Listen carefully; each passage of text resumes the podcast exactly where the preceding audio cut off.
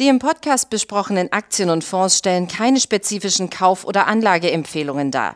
Die Moderatoren oder der Verlag haften nicht für etwaige Verluste, die aufgrund der Umsetzung der Gedanken oder Ideen entstehen. Herzlich willkommen zu einer weiteren Ausgabe von Money Train, dem Börsenpodcast äh, von der Aktionär. Manche Aktien steigen über die Jahre kontinuierlich und bescheren Anlegern damit über die Zeit traumhafte Renditen. Doch was macht die Unternehmen hinter diesen Over-the-Top-Performern eigentlich so besonders? Was zeichnet sie aus?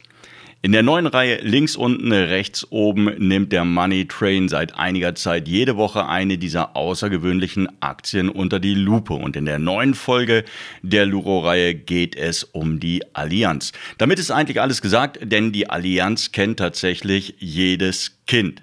Mit seinen, äh, mit seinen, ungezählten Tochtergesellschaften und Beteiligungen bringt es der Münchner Versicherungsriese hierzulande auf einen Marktanteil von strammen 18 Prozent.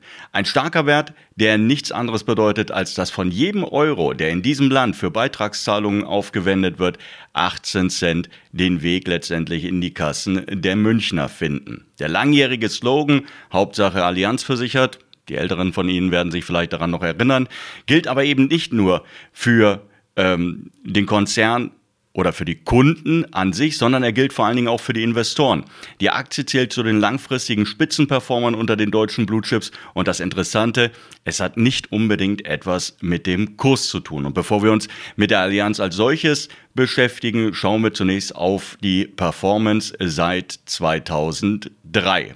Seit März 2003 ist die Aktie, allein was den Kurs betrifft, um 369 Prozent gestiegen. Aus 1000 Euro wurden auf diese Weise 4690 Euro. Das ist okay, das ist ein durchschnittlicher Jahreszuwachs von 8,5 Prozent und entspricht so in etwa dem, äh, was Anleger langfristig mit Aktien oder was der DAX langfristig an äh, positiven Renditen ähm, produziert.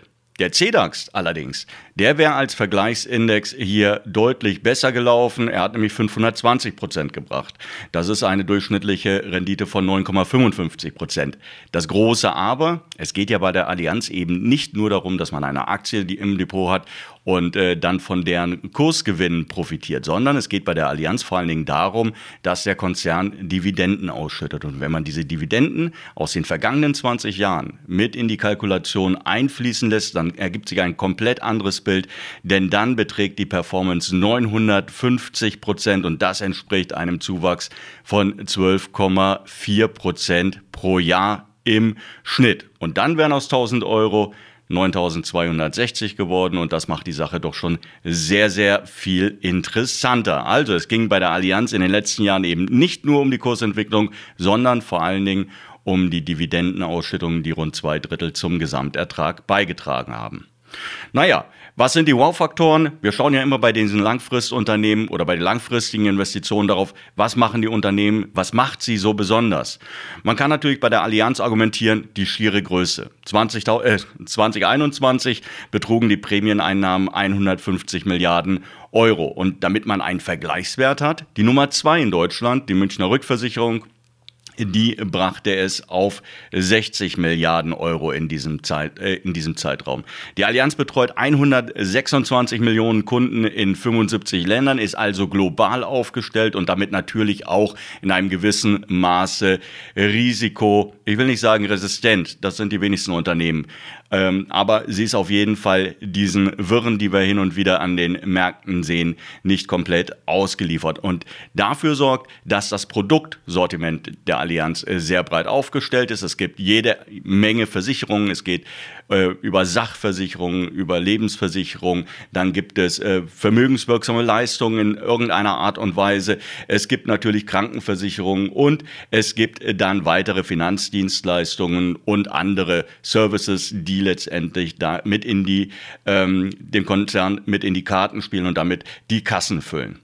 Es gibt hunderte von Beteiligungen, darunter sehr interessante wie PIMCO, einer der größten äh, Asset Manager im äh, Bereich der ähm, der äh, Rentenmärkte, ein sehr großes Unternehmen, ein sehr renommiertes Unternehmen, an dem die Allianz 100 Prozent der Anteile unterhält und von denen sie letztendlich nach, natürlich dann auch profitiert. Der Umsatz im Zeitraum 2003 bis 2022 ist von 81 auf 114 Milliarden Euro gestiegen. Das geht soweit in Ordnung. Es ist schließlich kein Tech-Unternehmen, ähm, das über ähm, ja, fabelhafte Wachstumsperspektiven und fabelhafte Wachstumskennziffern dann verfügt. Aber das ist durchaus in Ordnung von 81, wie gesagt, auf 114 Milliarden Euro. Das Interessante und das Wichtige natürlich und vor allen Dingen auch der Katalysator für langfristig steigende Kurse ist, dass die Unternehmen ihre Gewinne schneller als die Umsätze steigern, also immer weiter an der ähm, Effizienz arbeiten, an der Profitabilität schrauben. Und das hat die Allianz äh, sehr gut hingekriegt. Seit 2003 sind die Gewinne auf 8,7 Milliarden Euro ähm, in etwa um 400 Prozent gestiegen. Was macht die Allianz besonders? Naja, abgesehen davon, dass der Konzern extrem breit aufgestellt ist im kompletten äh, Finanzdienstleistungsbereich und Versicherungen natürlich immer benötigt werden, einfach die hohe Zuverlässigkeit bei der Ausschüttung der Dividenden und regelmäßige Erhöhungen. Seit 2003 wurde die Dividende in Schritten von 1,50 Euro auf zuletzt über 10 Euro, um genau zu sein, auf 10 Euro 10,80 Euro angehoben. Und da freuen sich natürlich Anleger, die so lange dabei sind, dass sie dann immer mehr am, ähm, am Gewinn letztendlich äh, profitieren. Die Ausschüttungsquote im Schnitt über 50 Prozent, ein sehr guter Wert unserer Meinung nach, der die Allianz wirklich zu einem sehr treuen Begleiter und vor allen Dingen zu einem sehr ja, ähm, starken Begleiter für ein Depot macht. Die Aussichten für den Konzern, sie bleiben weiterhin gut. Nach einem Jahrzehnt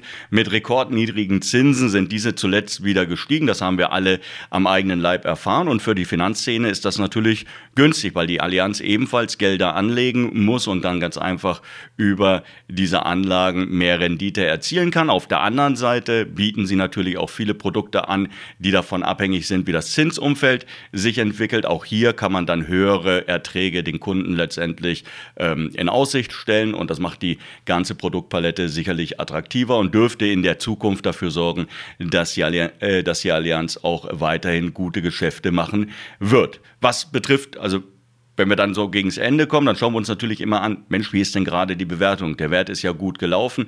Ja, das KGV auf Basis der äh, Gewinnerwartungen für 2023, es äh, notiert momentan bei 9. Das ist ein wirklich guter und günstiger Wert, denn im historischen Mittel der vergangenen 15 Jahre lag dieser rund 15 Prozent höher. Das heißt also, wir haben durchaus noch Spielraum für weitere Kursgewinne und wer sich jetzt nicht ganz sicher war oder wer eben noch nicht dabei gewesen ist, der hat jetzt tatsächlich die Möglichkeit, bei der Allianz vielleicht auch nochmal zuzugreifen. Langfristig sollte sich das auf jeden Fall dann lohnen.